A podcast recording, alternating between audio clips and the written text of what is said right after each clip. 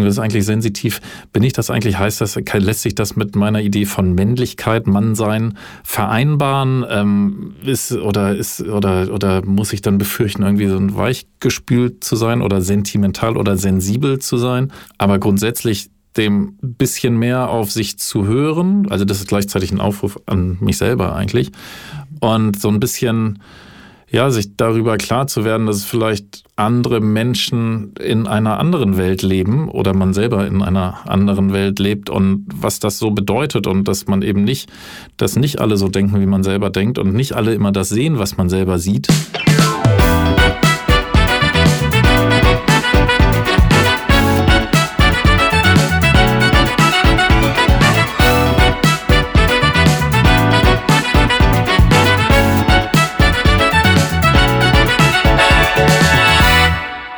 Moinsen und herzlich willkommen zu einer neuen Folge von Sensitiv Erfolgreich. Der Mann, der beides kann. Natürlich aus der Tonkabine von Hafengoldfilm und der Post Productions GmbH.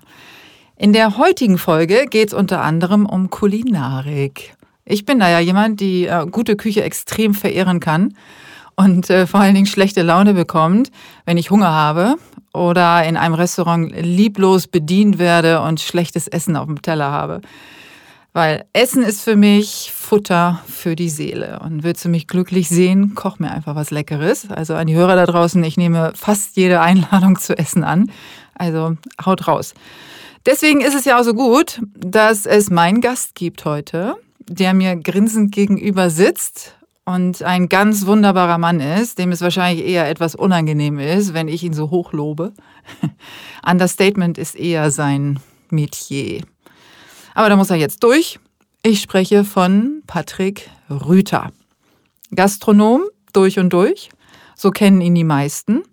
Mitinhaber und Geschäftsführer der Bullerei, eine Restaurantinstitution in Hamburg, die er gemeinsam mit Tim Melzer seit nunmehr elf Jahren führt. Hinzu kam das Hausmanns am Frankfurter Flughafen. Einzigartig, weil Tischbedienung in einem Flughafenrestaurant nicht die Regel ist. Das Überquell an der Hamburger Hafenstraße mit angeschlossener eigener Brauerei, sehr leckere Biersorten übrigens, und echter, fantastischer neapolitanischer Pizza aus einem echten äh, Pizzaofen. Ähm, also unbedingt hinreisen. Also wenn ihr nach Hamburg kommt, nicht vergessen ins Überquell zu gehen und äh, Pizza zu essen. Und ähm, was natürlich auch das, den Sinn fürs Außergewöhnliche klar macht von Patrick und es auch nicht wundert, dass er dann auch noch Vorstandsvorsitzender des Gastronomie-Netzwerks Leaders Club ist und mit der Tellerrand Consulting eine übergeordnete Struktur geschaffen hat, die alle seine gastronomischen Babys überblickt. Das ist jedoch nicht alles, immer noch nicht. Ursprünglich ist Patrick Volljurist, eine Karriere, die der heutigen vorausging. Und damit immer noch nicht genug engagiert sich Patrick zusätzlich ehrenamtlich. Gemeinsam sind wir beide Teil des Beirats von Viva Con Aqua Arts, die unter anderem das Kunst- und Musikfestival Millantor Gallery im Stadion des FC St. Pauli verantworten. Ich freue mich sehr, dass Patrick uns heute einen Blick hinter seine Kulissen gewährt. Hab viel Freude beim Zuhören. So, moin, Patrick. Wie schön, dass du da bist. Als wenn ich es geahnt hätte. Liebe Janet, hallo, schön, dass ich hier sein darf. Wir sitzen hier etwas ähm, äh, in unserem ähm, äh, Schweiß, muss man ja sagen. Ähm, wir sind beide her, äh, du bist geradelt und ich bin quasi fast hergerannt. Aber ich glaube, das ist äh, eine ganz wunderbare, nicht hitzige, aber eine sehr entspannte Stunde mit uns beiden hier wird. Vielleicht wird es ja auch eine Stunde zehn. Mal gucken. Ich habe genug Zeit mitgebracht. Sehr gern. Ich auch. Ich freue mich sehr, ähm, weil du schon einer der Männer bist, die ich von Anfang an auf meiner imaginären Liste hatte, wo ich diesen Podcast mir überlegt habe, habe ich überlegt, welche Männer kenne ich schon persönlich und vielleicht auch schon eine ganze Weile die für diesen Podcast besonders gut geeignet sind. Und da gehörst du zu. Und dass du heute erst, muss man ja fast sagen, äh, bei mir zu Gast bist, ist ein bisschen dieser Corona geschuldet, weil ich äh, dich einfach in Ruhe lassen wollte während der Zeit, wo der Podcast auch gestartet ist, war ja genau zu Anfang von Corona. Und ich weiß, dass es für dich einfach eine wahnsinnig schwierige Zeit war. Und ähm, deswegen habe ich mir so ein bisschen Zeit gelassen, dich zu fragen, ob du dabei sein willst. Aber jetzt bist du hier. Das stimmt, ja. Vielen Dank, wie gesagt, dass ich hier sein darf. Hat mich sehr gefreut, dass du mich gefragt hast, äh, ob ich hier mal als Gast auftreten darf. Wie ist denn dein Verhältnis zu Sensitivität?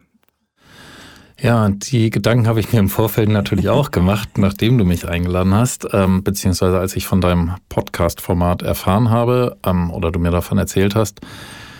Ja, äh, meine Gedanken zur Sensitivität. Es ist ähm, schon so, dass in meinem Alltag, der recht vielfältig ja eben auch ist, Sensitivität oftmals, ähm, ja, dass es sich manchmal so anfühlt, als wenn man sie nicht so richtig ausleben könnte, weil es eben doch ähm, in vielen Bereichen um, um Entscheidungen, um mit Mitarbeiterführung, um schnelle Entscheidungen geht. Ich glaube, gerade in der Gastronomie ist, ist das jetzt wahrscheinlich auch per Definition nicht unbedingt der sensitivitätsfreundlichste Bereich, sondern da ist ja teilweise eben dann doch richtig Action und, und, und, und oft auch ohne viel Nachdenken, ohne viel Diskussion Dinge durchzuführen.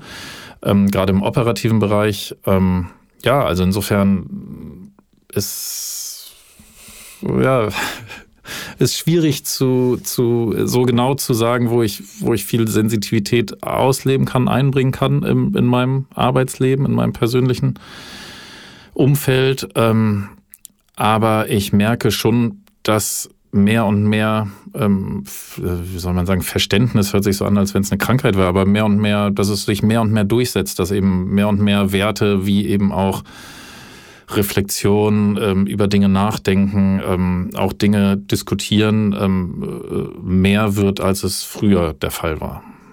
Und, und mhm. dass es eben, das ist ja auch Thema dieses Podcasts, dass es auch Männern gestattet ist, ähm, Gedanken zu äußern und etwas tiefgehendere Überlegungen anzustellen, auch in eben Bereichen, wie denen, in denen ich tätig bin.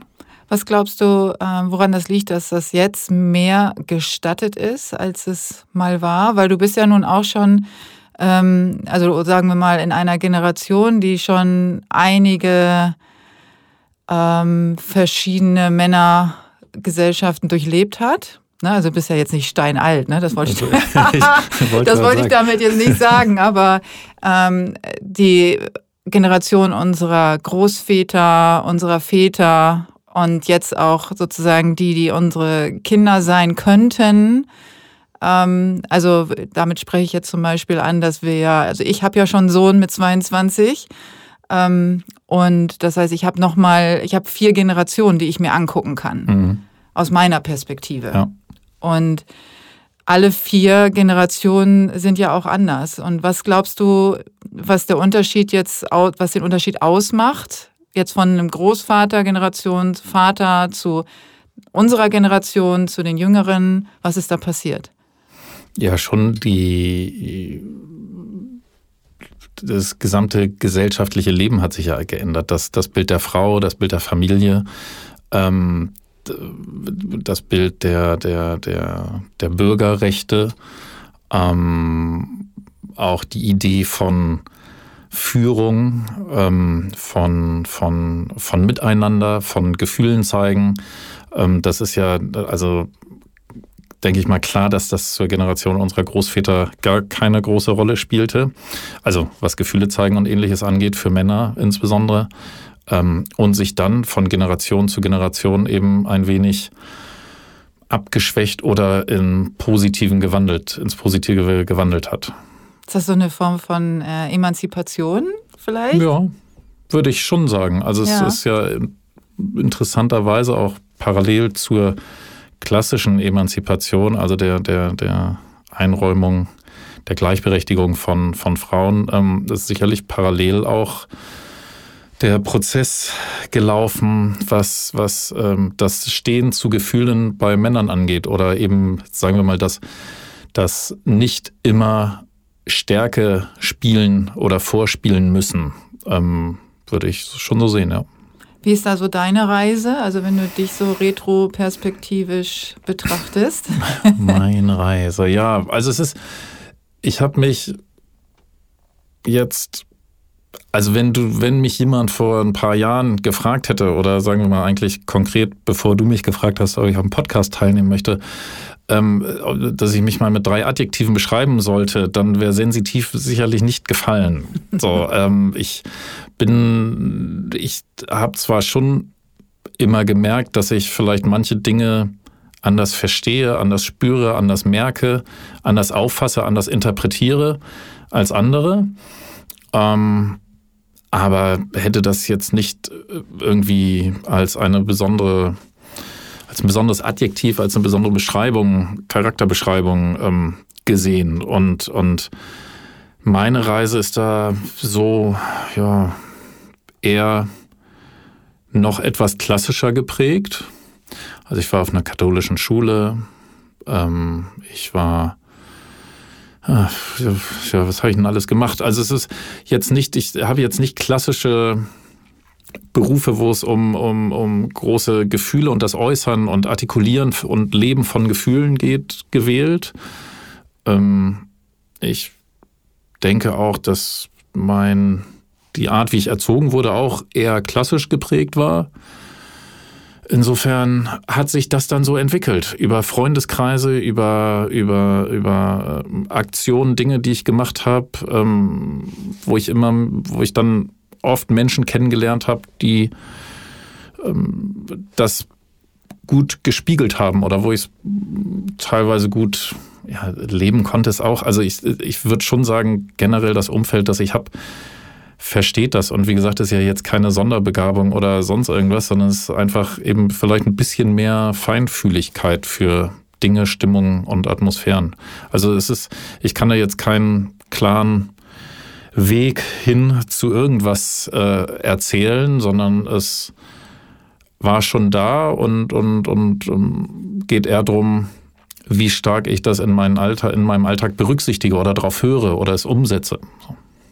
Gibt es äh, oder kannst du zumindest sagen, dass es heute dir leichter fällt, es zu berücksichtigen, weil es immer bewusster wird, dass du ähm, so eine Feinfühligkeit besitzt und vielleicht Situationen noch ein bisschen früher einschätzen kannst und vielleicht ein bisschen früher handelst, als es mal in der Vergangenheit war?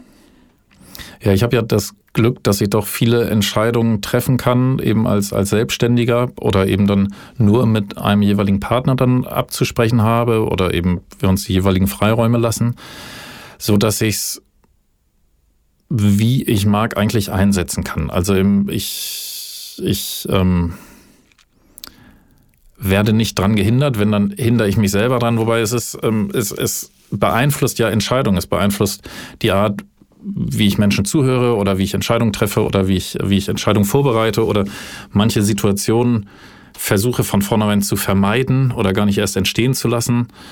Ähm, das einzige oder ein Thema für mich ist es eher, dass ich dann, und das mag der Nachteil an relativ vielen Dingen sein, die man gleichzeitig, die ich gleichzeitig mache, dass ich manchmal dem Ganzen noch mehr Raum geben würde und dann doch manchmal eher ähm, schnell und zielorientiert Entscheidungen treffe und eigentlich mich gern länger mit Dingen oder auch mit Menschen beschäftigen würde oder beschäftigt hätte. Ja. Glaubst du, dass du ähm, eine Lösung dafür findest, also eben äh, lösungsorientiert zu sein und trotzdem dir die Zeit zu nehmen? Also wenn du sagst, du wünschst es dir, arbeitest du darauf hin, dass es auch Realität wird? Grundsätzlich ja. Nein, ich arbeite auf jeden Fall darauf hin, ähm, sehe aber auch, das muss ich mir dann selber auch eingestehen, dass es, ähm, dass ich da vielleicht noch ein bisschen konsequenter darauf hinarbeiten sollte. Also mir einfach ein bisschen mehr Freiräume zu schaffen für Reflexion oder auch intensiver mit Menschen mich zu beschäftigen, mit meinen Mitmenschen. Von der Familie über Mitarbeiter, über Partner, über Freunde. Ähm, da hätte ich gern für alle noch ein bisschen mehr Zeit. Was würdest du dann in dieser Zeit machen? Also wie würdest du die nutzen? Was wäre dir dann wichtig, was jetzt zu kurz kommt? Ähm, Zeit verbringen. Sprechen, mhm. wenn es einem nach Sprechen ist, schweigen, wenn einem nach Schweigen ist, einfach mehr Zeit für Dinge haben. Also ich rutsche sehr oft oder muss sehr oft am Tag, in der Woche, im Monat, im Jahr in unterschiedlichste Situationen rein und wieder rausspringen. So, und da würde ich mich manchmal gerne länger vorbereiten für eine Situation, um dann auch angemessen und, und respektvoll und wertschätzend ähm, in Situationen reingehen zu können und auch entsprechend wieder rauszugehen oder, oder sie nachwirken zu lassen und nachzubehandeln. So, und, und das ist häufig so, dass manche Tage von mir so strukturiert sind, dass ich einfach von einem Meeting ins nächste gehe und das ist dann oder von einem Termin, Meeting, äh, äh, Informationsveranstaltung, Entscheidungsfindung und so weiter und ähm, ich da manchmal einfach so den mir selbst gesteckten Ansprüchen gar nicht so richtig gerecht werden kann. Weil ich mich, wie gesagt, eigentlich möchte ich tief in Dinge reingehen und, und sie richtig überlegen. Und, und äh, oftmals bleibt mir da dann eher so an der Oberfläche, äh, bleibe ich dann eher so an der Oberfläche. Ähm, wenn du sagst, in die, in die Tiefe reingehen, gibt es etwas, was du zum Beispiel gerne ähm, neu lernen wollen würdest? Was du dir aneignen wollen würdest? Oder wo du eben sagst, da würde ich gerne mal Zeit und Energie für haben, um mich da ähm, etwas äh, einer Sache zu widmen, ähm, der, wo ich wirklich keine Zeit für habe, außer jetzt eben Zeit mit Menschen zu verbringen, sondern wirklich nur was für dich? Eigentlich nicht. Also klingt jetzt so ein bisschen doof, ne? Ich würde aber gern die Sachen, die ich mache und kann und schon gemacht habe, ob das jetzt Zeit in der Natur verbringen, Wandern, Radfahren, Yoga ist und wie gesagt Zeit mit Menschen verbringen, die würde ich gerne intensivieren. Ich habe aber jetzt nicht spontan, zumindest nicht irgendwas ob ich Coach werden möchte oder Fallschirmspringen oder Höhlenforscher, das habe ich irgendwie nicht. Also da das ist ja schon mal erleichternd, ne? So das ist schon mal gut, ja, das kann ich schon mal, ist schon mal abgehakt auf jeden Fall. Das ist, äh, ja, ich, weil wenn das jetzt noch on top kommen würde, ne? Also, das wäre total blöd, ja, ja, absolut. Vielleicht ist das auch der Grund, weshalb da einfach bisher das so Kein zur Seite Platz gedrängt für eine neue genau. Idee, genau. Aber man weiß ja auch von dir, ähm, und das habe ich ja auch im Intro vorgestellt, dass du einfach schon so wahnsinnig viel machst und in dem Intro ist noch nicht mal alles drin. Ne, mhm. was du bisher gemacht hast ja. und, ähm, und, und was du gerade machst oder was du auch alles vorhast. Und deswegen ähm, ist das ja schon sehr, sagen wir mal, ähm, zeitintensiv und jeder, der, der das jetzt auch verfolgt hat, der dich verfolgt hat oder der zumindest meinem Intro zugehört hat, kann sich vorstellen, wie es aussieht, wenn du sagst, du springst von Meeting zu Meeting oder von Termin zu Termin. Du hast ja dann auch noch äh, an unterschiedlichen Orten äh, findest du dann auch noch statt. Also natürlich ist dein Hauptzielort ist Hamburg. Aber dann gibt es eben noch am Frankfurter Flughafen das Hausmanns. Ja, dann gab es äh, in Düsseldorf auch mal mm, eine, ja. eine Location, wollen ja. wir jetzt nicht drauf eingehen, aber ähm, das ist ja schon viel hin und her gespringe und deswegen kann ich verstehen, wenn du sagst, okay, ähm, ich könnte einfach mal gerne auch verweilen. Absolut. Ja, also es ist. Das ist natürlich erstens Jammern auf hohem Niveau und zweitens brocke ich mir das ja auch alles selber ein. Also es macht mir ja trotzdem auch wirklich Spaß. Ähm, mhm.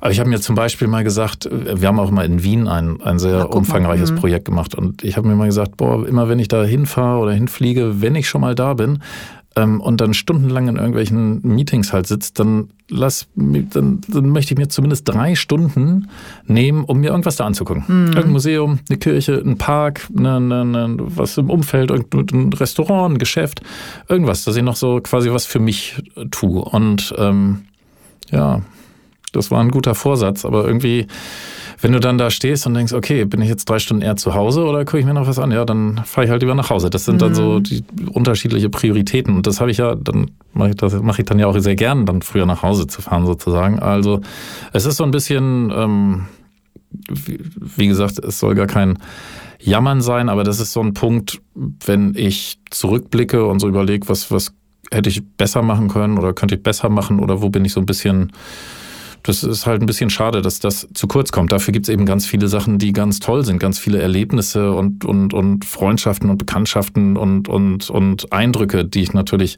dadurch habe, dass ich so viele Sachen mache. Also es ist ja jetzt nicht, nicht alles negativ, weil ich dann meine Sensitivität nicht ausleben kann, sondern es sind dem gegenüberstehen eben ganz unheimlich viele tolle Sachen, sonst würde ich das ja auch nicht alles machen.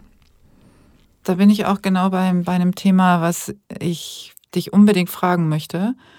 Und zwar, wenn man beobachtet, was du alles machst, und das sind ja keine kleinen Projekte. Also die Bullerei ist ein Restaurant, was wirklich groß ist. Mhm.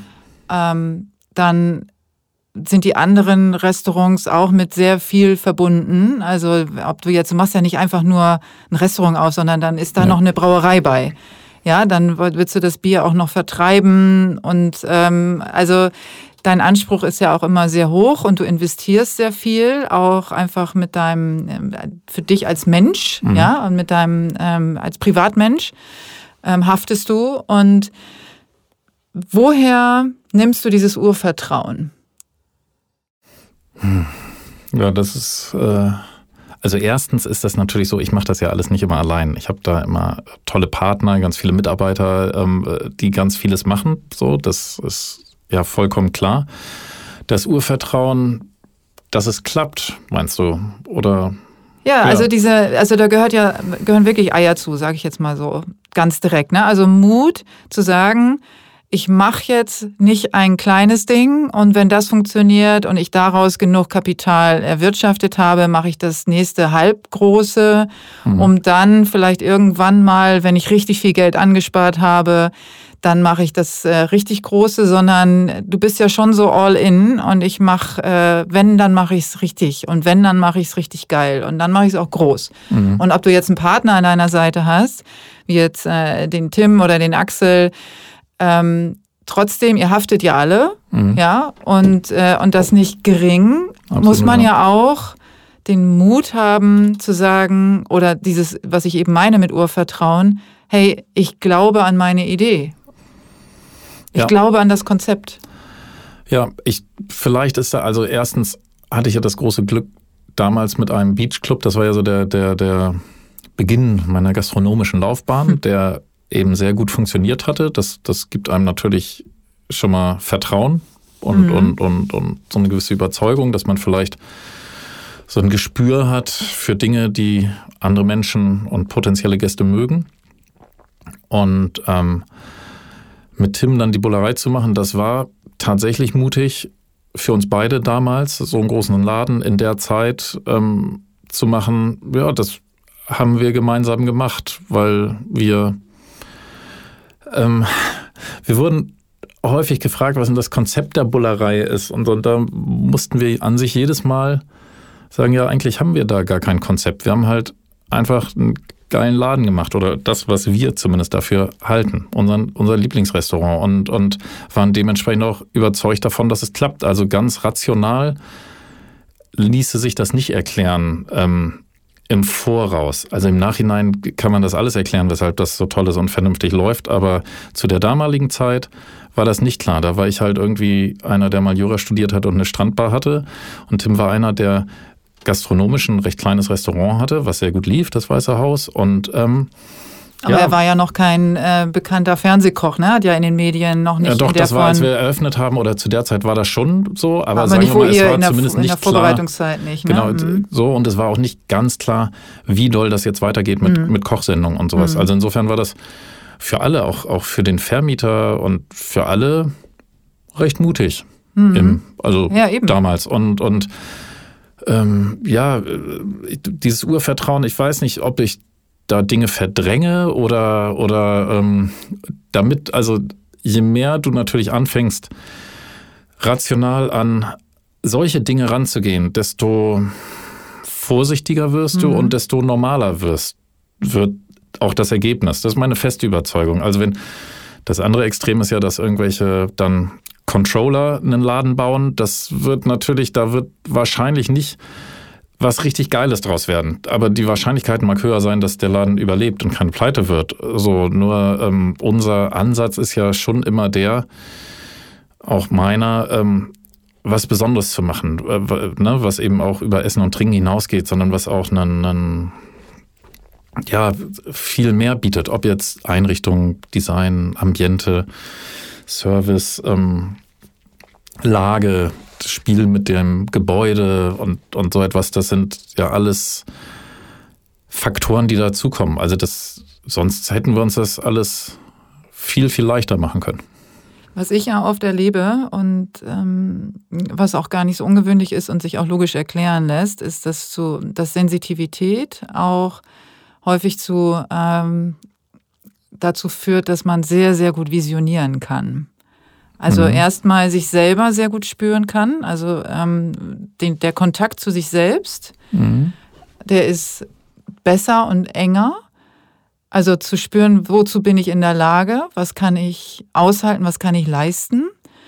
Und aber auch so dieser, dieser Blick in, in eine Zukunft ähm, und nicht in eine reale Zukunft, sondern eine Vision zu kreieren, also ein Bild vor sich zu sehen, wo man dann in Anführungsstrichen nur noch äh, den Weg dorthin basteln muss, aber so ein klares Bild hat. Und mhm. dass das so eine Form von Vertrauen, also nicht, wie sieht das jetzt ganz genau aus, sondern eher so ähm, eine, eine Vorstellung, eher wie ein Gefühl. So soll sich das anfühlen, wenn es fertig ist. Und dann den Weg dorthin nur noch baut, aber es einem klar ist, dass dieses Gefühl, das fühle ich heute schon, Deswegen ist es für mich so real, dass ich dem folgen kann. Ja, also das mag sein. Ich weiß ja nicht, wie es bei anderen ist, so richtig. Deshalb, ich kenne das ja nur so, wie es bei mir ist. Und, und das ist schon einigermaßen so beschrieben. Also sonst, äh, das ist ja meine Welt der, oder meine Realität. Also ich, ich also ich würde ja nicht sowas machen, wenn ich nicht wüsste, wie es wird. Oder wenn ich so gar keine Vorstellung davon hätte, wie sich das dann so, so anfühlen soll oder anfühlen wird. Aber ich weiß ja nicht, ob, also, oder ich, mir ist jetzt nicht so richtig klar, ob, ob anderen das total schwerfällt, sich sowas vorstellen zu können oder nicht. Und, das ist ähm, auch immer so spannend. Äh, das hatte ich auch schon mit so vielen Gästen, aber auch so vielen Kunden, die glauben, dass wie sie, äh, also diese hohe Sensitivität hat so eine Normalität, dass sie glauben, jeder fühlt so. Und jeder kann diese Vision entwickeln und kann Dinge sehen und spüren, die es noch gar nicht gibt.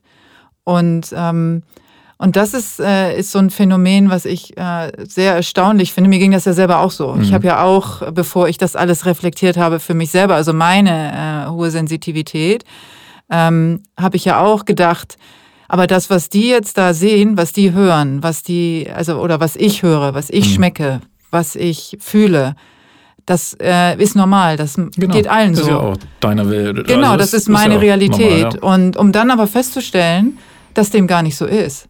Mhm. Dass andere das gar nicht fühlen, dass andere das gar nicht sehen können, dass andere äh, gar nicht riechen, was ich rieche. Ja. Und, ähm, und dann habe ich erst angefangen zu realisieren, dass da irgendwas vielleicht in mir ähm, von, den, von der Sensorik anders ausgeprägt ist als bei der äh, größeren Masse.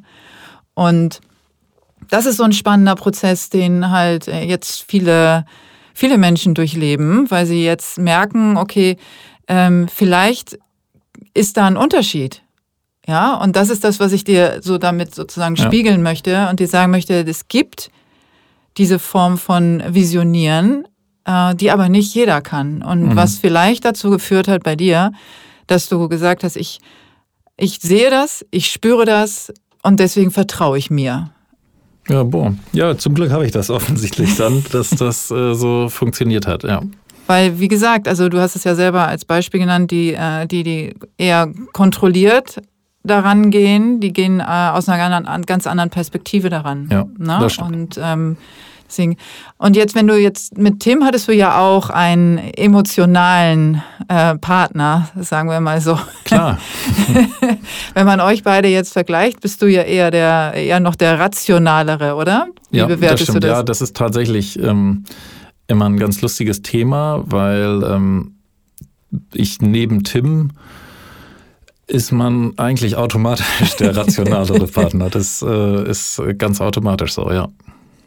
Wobei das ja eben auch äh, dann in direkten Gesprächen und Überlegungen und so weiter ähm, kann auch ich sehr emotional sein und Tim auch äh, rational sein. Also das ähm, geht dann beides. Aber so grundsätzlich ähm, ist er dann doch, freut sich dann und macht es auch sehr gerne dann eher aus dem Bauch heraus und aus, aus der Emotion heraus zu entscheiden.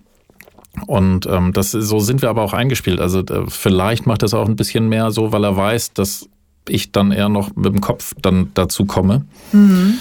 Und ähm, vielleicht wäre ein bisschen anders, wenn ich da nur aus dem Bauch entscheiden würde. Ich weiß es nicht. Aber ja, richtig. Da, von uns beiden bin ich da eher der Rationale, ganz klar. wenn, äh, wenn wir jetzt nochmal auf diese harten letzten Monate zurückkommen, mhm. Wie seid ihr damit umgegangen? Also Corona hat euch ja hart erwischt, also wie natürlich ähm, viele Branchen ähm, und andere Gastronomen, aber ihr habt natürlich jetzt auch mehrere Restaurants. Und wie kannst du jetzt rückblickend schon sagen, also wie ihr am Anfang versucht habt, damit umzugehen? Ja, also es war erstmal natürlich eine Katastrophe. Mhm. So, wenn an sich ja fast von heute auf morgen dein ganzes Geschäftsmodell, Lebensmodell ähm, in Frage gestellt wird oder zumindest pausiert oder oder oder äh, ähm, riskiert wird. Ähm, äh, mit allem, was dazu gehört. Also es ist ja erstmal eine totale persönliche Verunsicherung. Wo geht's hin? Ähm, und, und bei den Läden, die wir haben, ist auch klar, wenn die ein paar Tage zu sind, dann ist das sofort, bauscht sich da eine irre Bedrohung finanzieller oder wirtschaftlicher Art auf. Da muss man ja selber damit klarkommen. Und dann äh, geht's ja auch drum, dass es nicht unbedingt hilfreich ist, seinen Mitarbeitern gegenüber diese ganzen Ängste und, ähm, und Sorgen und Ungewissheit zu zeigen oder sie auszuleben. Das heißt, da geht es dann gleich um eine gewisse Zuversicht, um weiterhin ähm, ähm, eine gewisse Vision, einen gewissen Mut äh, zusprechen, ohne dass man selber weiß, wie es da irgendwie gerade weitergeht. Also wusste ja niemand. Ähm, das war scheiße. So, das war äh, echt hart. So, und ähm, dann haben wir relativ schnell angefangen, also man muss es ein bisschen differenziert betrachten, weil die Bullerei witzigerweise genau für den Zeitraum eine notwendige Sanierung geplant hatte. Mhm. So, das heißt, wir mussten wegen einer Sanierung und dann einer da drauf gesetzten Renovierung, Restaurierung und, und Neudefinition eh knapp sechs Monate zumachen. So, ähm, das fiel genau in diese Zeit. Das ist ganz praktisch, wenn man schon mal so lange zumachen muss, das in der Zeit zu machen. So, ähm, nichtsdestotrotz bedeutet das ja nicht, dass wir auch da, äh, also genauso von Corona betroffen sind, weil da redet man dann natürlich mit Versicherung, mit der das aber gut geklappt hat, aber mit der Versicherung auch darüber, okay, ähm, ähm, wie viel Umsatz hättet ihr gemacht während des Lockdowns und nicht und danach. Also es ist, ähm, insofern sind wir genauso betroffen, wie wir betroffen werden, wenn der Laden auf oder, oder nicht wegen Reparaturarbeiten geschlossen wäre. In Frankfurt am Flughafen ein Laden war überhaupt kein Spaß, logischerweise, während mhm. des Lockdowns, weil ja nahezu fast gar keine Flüge mehr flogen.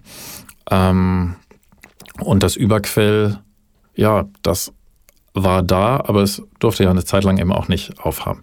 Das heißt, da beschränkte sich das dann auf Takeaway und, und ähm, ja, eigentlich auf Takeaway und weiter Bier brauen und Bier verkaufen. So. Und ähm, ja, was wir dann sehr schnell gemacht haben, ist, wir haben uns mit einigen anderen Gastronomen zusammengeschlossen und erstmal sehr schnell einen, einen, offenen Brief an den Hamburger Senat geschrieben oder an den Bürgermeister, an den Wirtschaftssenator, den auch ganz schnell 120, 130 andere Gastronomen unterzeichnet haben, wo es letztendlich einmal darum ging zu sagen, äh, ähm, bitte passt auf, dass ihr nicht mit den Mitteln, mit der ihr die Wirtschaftskrise damals bekämpft habt, jetzt versucht, diese die Corona-Krise zu bekämpfen.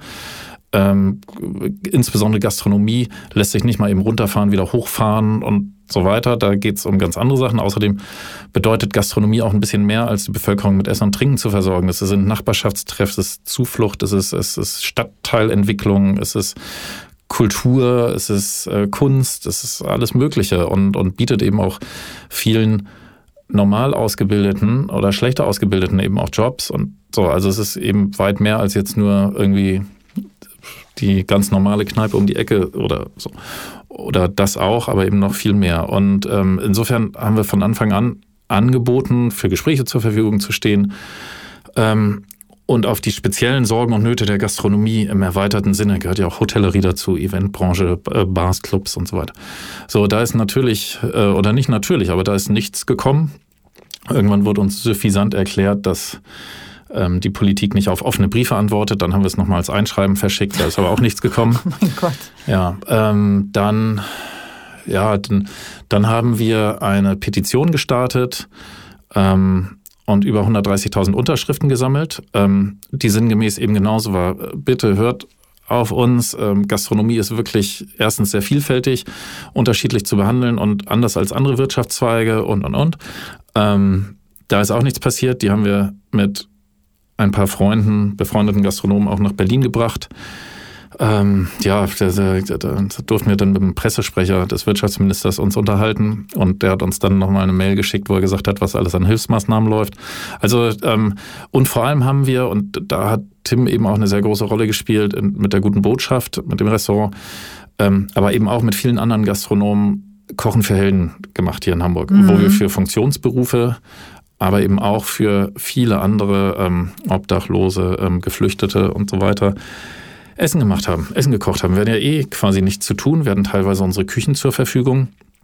Ähm, statt die ganze Zeit Trübsal zu blasen, depressiv zu werden, sich Sorgen zu machen, äh, kam man da wenigstens wieder ins Tun und ja, in, äh, konnte was machen. Mhm. Ähm, das wurde auch toll unterstützt von, von, von der Industrie tatsächlich, die ja eben auch auf sehr viel Ware sitzen geblieben ist, die mhm. sie nicht mehr losgeworden ist, die verpackt war, frisch war.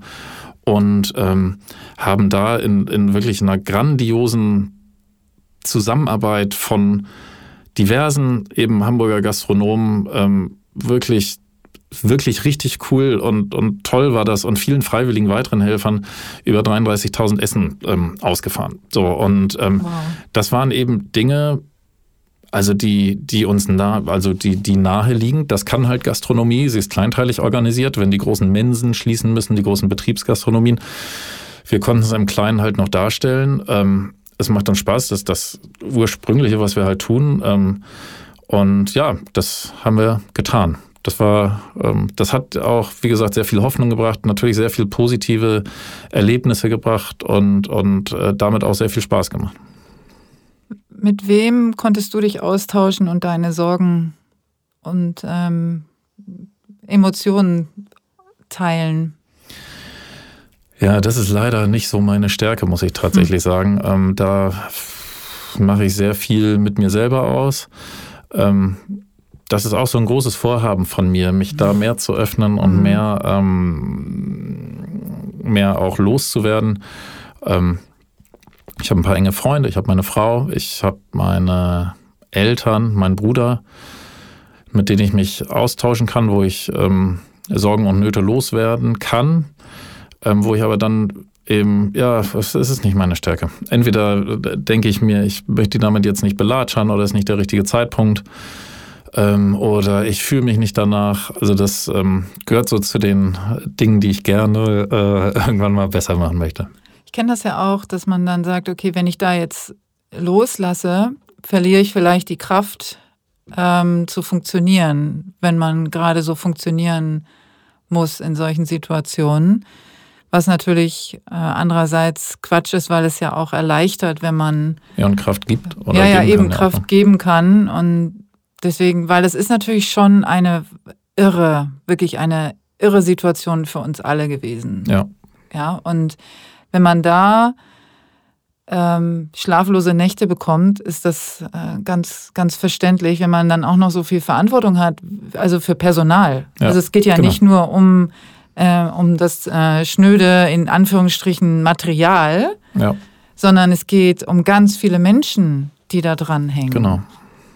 Na, also ja, das war natürlich auch von Anfang an ein wichtiger Punkt, diese ganzen Hilfsmaßnahmen die in Hamburg auch recht hart gestrickt waren. Also ähm, die haben wir, diese Soforthilfen haben wir nicht bekommen, weil wenn du mehr als zehn Mitarbeiter hattest, dann musstest du auch ans Ersparte ran. Und das hast du natürlich nicht für Corona-Maßnahmen gespart, sondern für Umbauten mhm. und ähnliches. Das mhm. heißt, da hat man nichts bekommen. Dann Kurzarbeitergeld, 60 Prozent vom Nettogehalt für Gastromitarbeiter ist ein Witz, so, weil eben die nun mal in ihrer Lebensplanung äh, Trinkgelder ja. und steuerfreie Zuschläge mit einpreisen und mhm. eingepreist haben. Ähm, das, da haben wir dann ja auch erhöht, da konnte man ja auch machen, nur es sind, ja, es sind eben viele Regelungen, wo man gemerkt hat, okay, Gastronomie ist denen halt einfach komplett egal oder zumindest haben wir keine Ahnung von den Besonderheiten der Gastronomie. und ähm, ja, da haben wir versucht, so ein bisschen politisch ist falsch, aber auch über das Gastronomienetzwerk Leaders Club, also Stellung zu beziehen. Ähm, wir haben Demonstrationen gemacht, leere Stühle vom Rathaus aufgestellt. Mhm. Das war meine erste Demo, in meinem Leben, wo ich Demo anmelder war. Als, äh, ja, aber das hat alles geklappt. Ähm, und und äh, viele Aktionen gestartet. Ja, ähm, ob es was gebracht hat, ich weiß nicht. Auf jeden Fall hat es Hoffnung gebracht, Mut gemacht. Man hatte was zu tun und, ähm, und oder was Positives zu tun und musste eben nicht nur vor äh, äh, Angst schlotternd ist jetzt vielleicht übertrieben, aber so leicht depressiv irgendwie, ähm, ja. Ich glaube auch, dass dieses äh, Handeln, also etwas tun, ähm, für viele Leute so ein Rettungsschirm ja. auch war. Also es ging mir persönlich ja auch so während dieser Krise, wo ich ja auch natürlich äh, alle meine Kunden, wo ich normalerweise äh, bin. Ja. Ähm, das wurde alles abgesagt, verschoben, äh, bis auf weiteres. Und äh, das, da war ich natürlich auch erstmal, ups, okay, äh, wie geht's jetzt weiter? Parallel habe ich diesen Podcast äh, gestartet und immer gesagt, der hat mir so den Arsch gerettet. Ja. Emotional. Ja, also, Na, also einfach, äh, ich meine, ich habe den natürlich alles, ist alles äh, geplant und auch schon teilweise vorproduziert gewesen, bevor Corona uns erwischt hat, tatsächlich. Ähm, aber ich war so froh und so dankbar, dass ich was zu tun hatte, ja. dass, ich, dass es etwas gab, was mir geholfen hat, mich zu beschäftigen und, äh, und mich mit etwas Sinnvollem vor allen Dingen zu beschäftigen. Ja, Absolut. und nicht nur irgendwelche äh, äh Strickarbeiten vielleicht, die auch sinnstiftend hätten sein können, aber tatsächlich für mich, also die mein Hirn in Anspruch nimmt, die alle meine Sinne in Anspruch nimmt und, äh, und tatsächlich auch so ein bisschen mit Terminen und Druck und und solche ganzen Sachen. Ja. Ich glaube, dass das für viele ähm, viel, viel schwieriger noch war, die, ähm, die nicht mal zu Hause arbeiten konnten. Ja, also was ist mit den Gastronomie-Mitarbeitern? Ähm, weil vielleicht konnten euch einige ja helfen bei euren Projekten, genau. Ne? Genau. aber sicherlich auch nicht alle. Ja was haben die gemacht? Also was ist aus denen geworden? Können die wieder auch zurück zu euch? Ähm, wie ist das, äh, wie, habt, wie seid ihr damit umgegangen? Von bis. Ne? Also mhm. ähm, das, äh, viele haben es, glaube ich, sind ganz gut damit klargekommen, Zeit für sich zu haben, Zeit zu Hause mhm. zu sein, ähm, Zeit draußen zu bringen, verbringen oder mit im kleinen Freundeskreis Dinge zu machen. Viele sind, die nicht aus Hamburg kamen, zu ihren Eltern oder zu ihren Freunden zurückgefahren. Ähm, wahrscheinlich die, die es zu Hause nicht lange ausgehalten haben, haben mitgeholfen bei Kochen mhm. für Helden.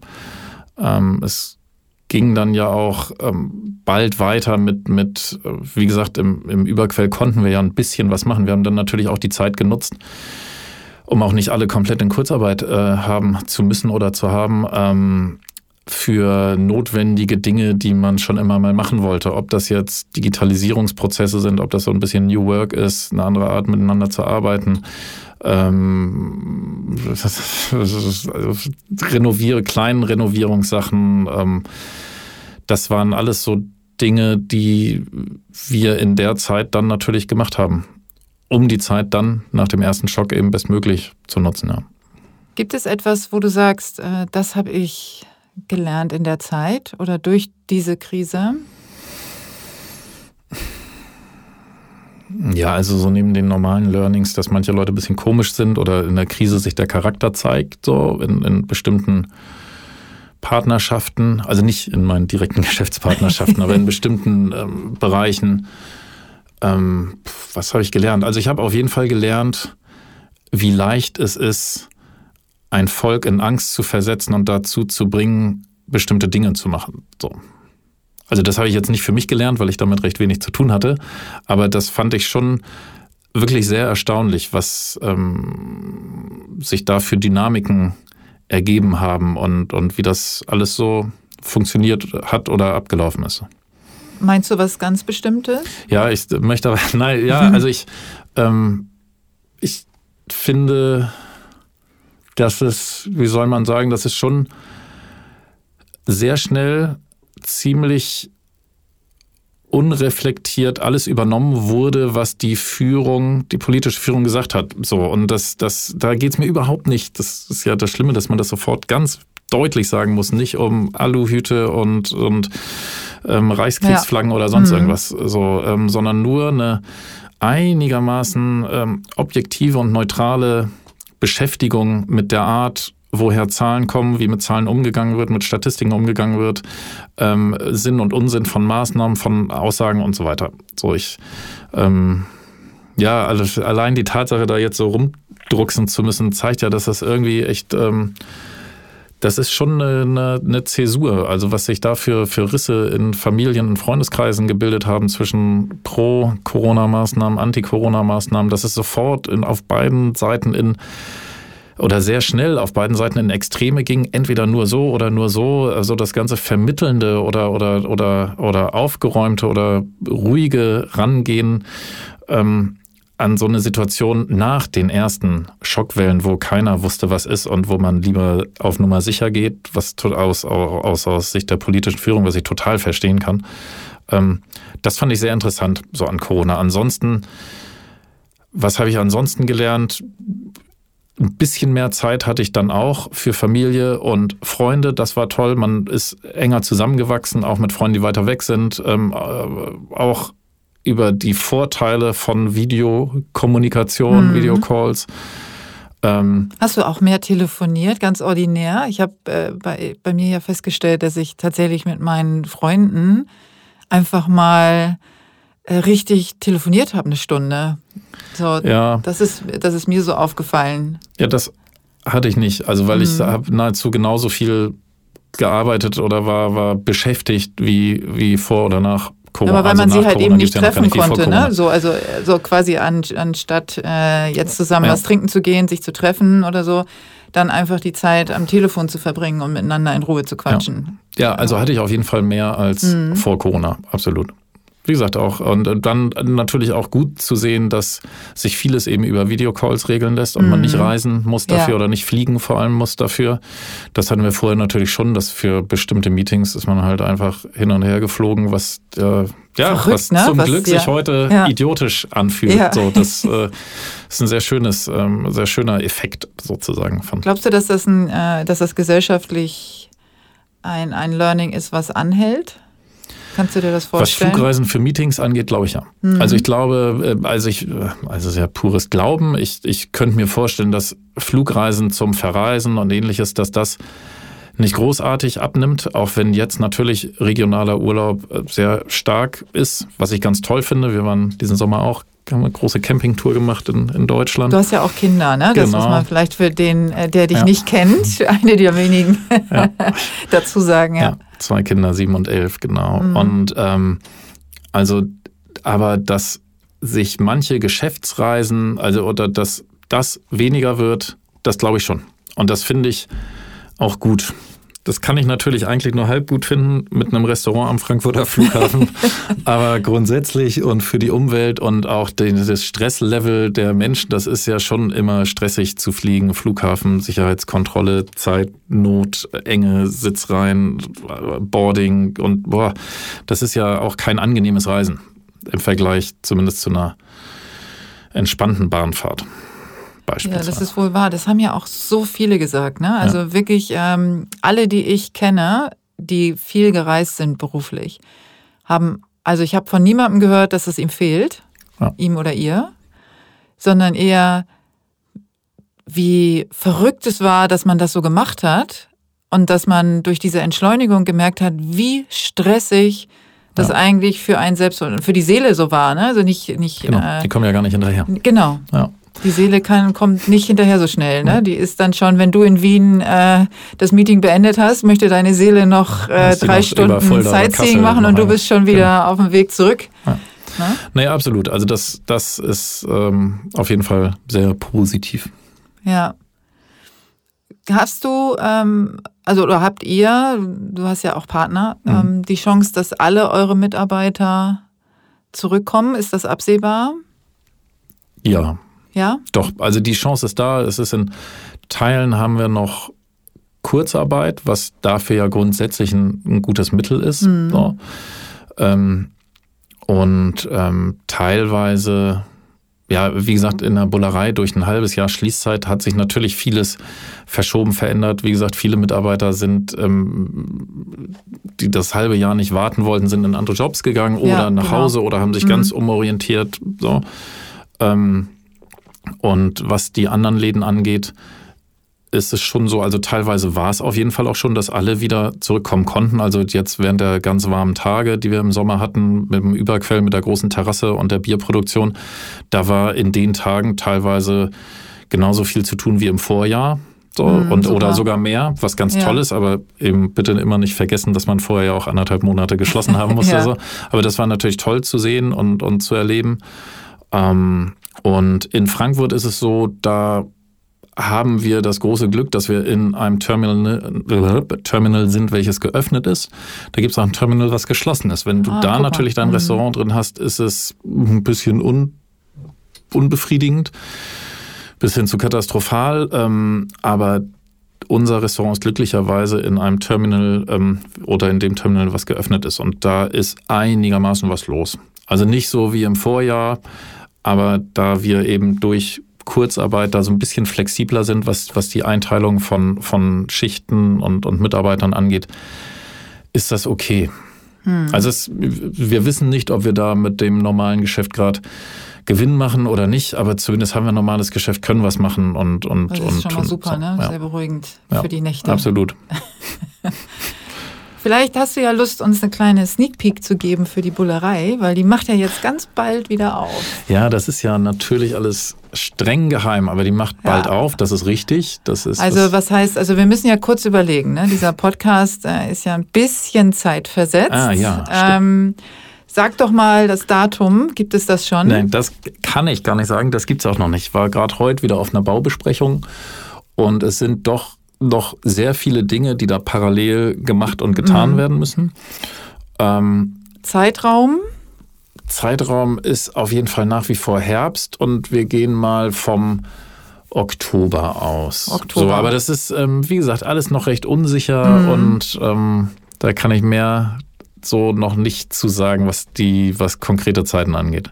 Okay, dann, äh, was kann ich aus dir rausquetschen? Kann ich rausquetschen, ähm, was also wir so zu erwarten haben, so atmosphärisch, was sich vielleicht verändert? Ja, wir haben viel zusammengesessen, ähm, also Tim und ich, und eben ganz viel überlegt, ausgehend von der Ursprungsüberlegung, was wollen wir eigentlich verändern? Eigentlich gefällt es uns doch richtig mhm. gut. Ähm, ja, von der, also gemessen daran hat, wird sich eine große Menge ändern. Es sind echt viele spannende Dinge, die wir geändert haben, sowohl fürs Deli als auch fürs Restaurant. Ähm, was kann ich denn noch sagen? Ich glaube, es ist die perfekte Mischung aus, ah, alles klar, das ist ja unsere Bullerei. Also ich rede aus Gastperspektive mhm. gerade. Und boah, krass, cool, toll geworden, ist ja doch was anderes geworden. Also es ist nicht alles komplett anders. Die, die Handschrift, die Seele ist auf jeden Fall noch genauso vorhanden. Ähm, aber es ist trotzdem ausreichend viel verändert, um zu sagen, oh ja, alles klar, das haben die das letzte halbe Jahr gemacht. Was ja wichtig ist, damit man auch die Berechtigung hat. Ne? Das ja, genau. ein halbes Jahr ja das war ja auch, genau. Das, das wussten wir ja vorher auch nicht, als, als ja. die Baustelle losging oder die Planung. Das ist ja bestimmt ein Jahr lang geplant worden. Ja, also das, deshalb war das wirklich purer Zufall, ähm, was den Zeitraum angeht. Aber das, wir haben es ja geplant zu einer Zeit, als wir davon ausgehen mussten, dass alles das normale Leben weiterläuft mhm. und wir einfach geschlossen haben. Deshalb wollten wir eigentlich auch ins Exil gehen, in einer, in einer Off-Location, da ja. was Tolles machen. Ähm, war auch bis kurz vor ähm, quasi Spatenstich ähm, durchgetaktet und durchgeplant. Ja, aber natürlich haben wir das dann gelassen, als es mit Corona, Corona, losging. ne? Dieses komische Corona. Ja, nee, da haben wir es natürlich nicht gemacht. Ja. Also ich bin schon äh, sehr gespannt. Ich bin ja sozusagen als, äh, als Hamburgerin natürlich vom ersten Tag an äh, Gast, Gästin äh, der Bullerei, also und von ähm, den anderen Hamburger äh, Lokalitäten.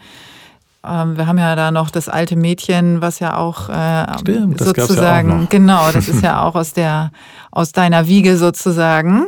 Und ähm, ich freue mich sehr. Ich habe schon in der alten, kann man ja jetzt sagen, Bullerei schon äh, sehr gute Abende verbracht und Ja, tolle Partys gefeiert. Erst letztes Jahr, das zehnjährige, großartiges Fest. Das war Also, gut, ne? das war richtig gut. Ja, Ja, absolut. ja, das hat wirklich mega Spaß gemacht. Und äh, wie viele Menschen ähm, sich da auch schon versammelt haben, was da an Konzerten, das glaubt man ja auch mal nicht, ne? Wenn Ja. das, äh, wer das nicht kennt und wer jetzt auch zuhört und sagt, ja, ja, aber es gibt, hallo, wir reden hier über ein Restaurant. Ja, okay, Tim Melzer, aber das ist eine, und ich habe nicht umsonst gesagt, Institution, weil da auch Konzerte kleine Konzerte stattgefunden haben ähm, von großen Künstlern, die dann, äh, weil ihr da auch eine Bühnensituation ähm, hattet und ich gehe davon aus, dass es sowas in der Art wieder geben wird, äh, weil das einfach ein tolles Konzept ist, dass da auch ähm, Bands oder Sänger oder Sängerinnen auftreten und einfach mal so auf dem Sonntagabend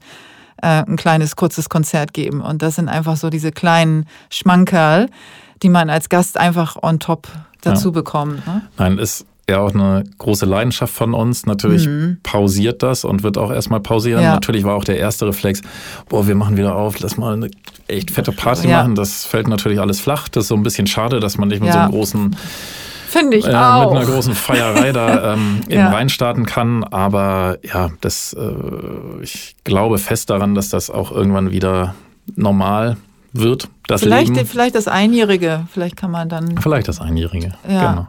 Nein, und es war, wie du auch sagtest, ähm, auch für uns echt emotional und sentimental, als wir dann, wir haben auch so eine kleine Zeitung rausgegeben zum 10. Geburtstag und als man dann, oder als wir dann die letzten zehn Jahre haben Revue passieren lassen, das ist, ähm, ja, es war, es ist wirklich ähm, viel passiert. Ja, Viele spannende, tolle Sachen, insbesondere natürlich die Konzerte, ganz klar. ja. Ich finde, dass das, äh, dass die Bullerei, wenn wir damit jetzt schließen, finde ich äh, ganz wunderbar. Also im, und dann wieder bald eröffnen Und sie fängt sozusagen. an, wie schön. Genau, aber womit ich ja am liebsten schließe und das auch immer ähm, wieder versuche aus meinen Gästen rauszulocken, ist ein Schlusswort zum Thema dieses Podcasts. ja. Ähm, vielleicht eine, eine Botschaft oder ein Aufruf oder ein Wunsch, ähm, was auch immer. Aber hast du Lust? Du musst jetzt einfach. Hast du Lust? Das war, war jetzt von mir falsch formuliert. Du ich, nötige, ich nötige dich äh, zu einem Schlusswort deiner Wahl. Puh. Ähm, danke, dass du es so lange eingeleitet hast. Ich versuche jetzt noch ein bisschen Zeit zu schinden, um mir Gedanken dazu zu machen. Das funktioniert aber gerade nicht.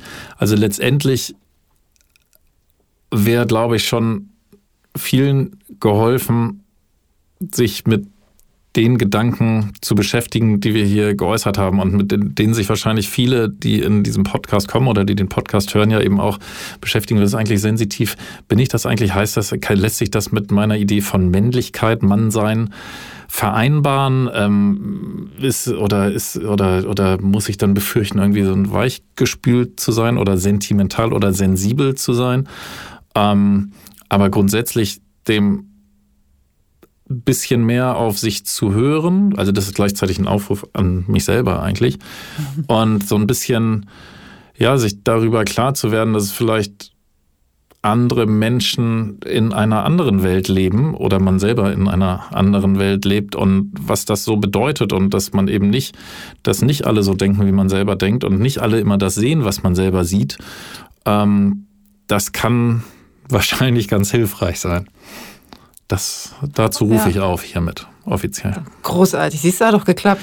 Ja, also puh, quasi ja. gesprochen und gleichzeitig gedacht und dann kam Ja, richt- oder? was richtig Gutes dabei raus. Also herzlichen Glückwunsch. Dankeschön. Dann würde ich einfach mal sagen, also ähm, vielen Dank, Ja, Patrick. sehr gern. Wie Ich- gesagt, danke, dass ich hier bleiben, hier bleiben durfte. genau, wir können auch ein bisschen bleiben, komm. durfte und dass ich dann auch noch bleiben durfte, das ist wirklich ganz toll. Nein, dank dir. Ich danke dir. Da- meine Gäste ähm, sind für mich äh, die Könige sozusagen, in diesem Fall ja auch wirklich Könige, weil sie Männer sind in der Regel. Ähm, wobei, und das ist vielleicht jetzt auch nochmal ähm, ein kleiner Teaser von meiner Seite, ich habe auch vor, mal eine Frau einzuladen. Sehr spannend. Ganz genau. Und ähm, Da soll es ja auch sensitive Exemplare geben. ja, aber da geht es eigentlich nochmal, mit denen will ich über ein bisschen, aus einer bisschen anderen Perspektive sprechen.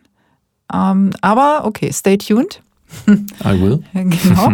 Wenn ihr Bock habt, äh, abonniert einfach diesen Podcast. Dann verpasst ihr auch keine Frau, die zukünftig mal kommt. Und natürlich auch nicht alle tollen Männer wie Patrick. Also, aber jetzt Schluss. Ähm, ich sage einfach mal Tschüss. Ich auch. Tschüss.